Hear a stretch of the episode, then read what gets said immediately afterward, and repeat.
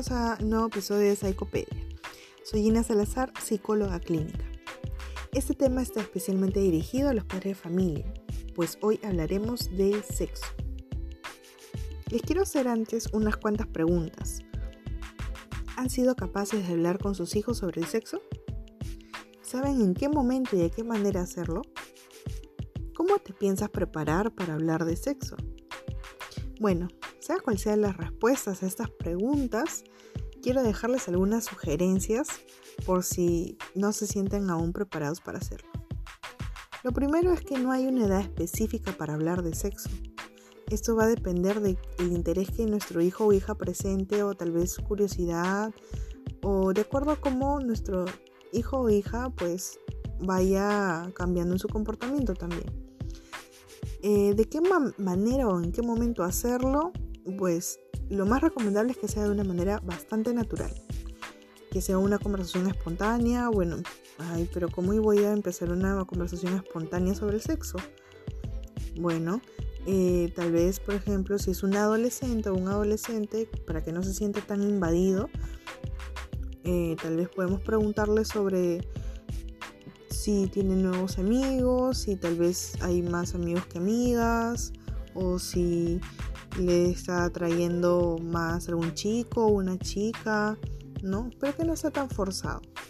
Entonces, ¿cómo ustedes los padres se piensan preparar para hablar de sexo?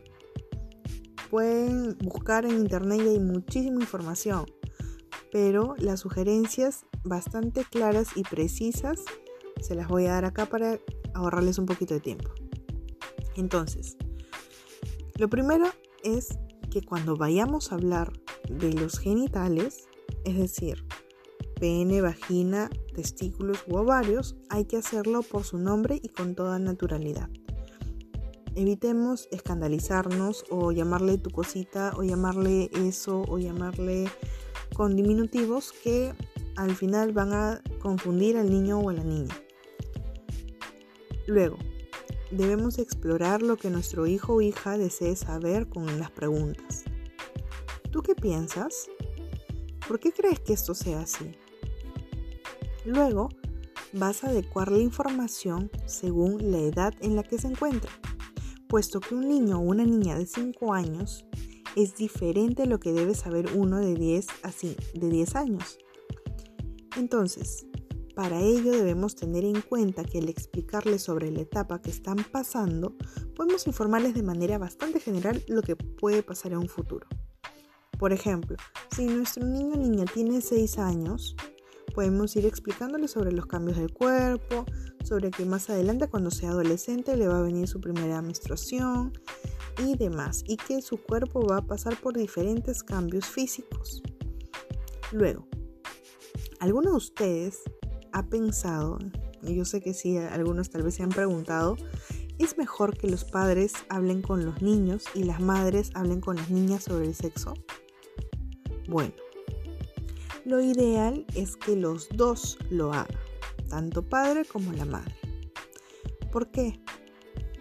Porque de esta manera va a haber mucha más comunicación, va a poder eh, establecer un vínculo mucho más fuerte, el niño, niña o el adolescente va a sentir que hay una comunicación bastante libre y no hay como eh, tapujos, no, hay, no es como que un tema bastante delicado por el cual hablar y simplemente es algo que por el cual un cambio por el cual pasamos todos y se habla de total, con total naturalidad. Entonces, debemos tener en cuenta que si uno de los dos, tanto padre como madre, no se siente preparado para abordar el tema, pues entre los dos conversen y dialoguen para poder escoger o poder ofrecerse como la persona que esté y se sienta mucho más segura de poder hablar con nuestro hijo o hija.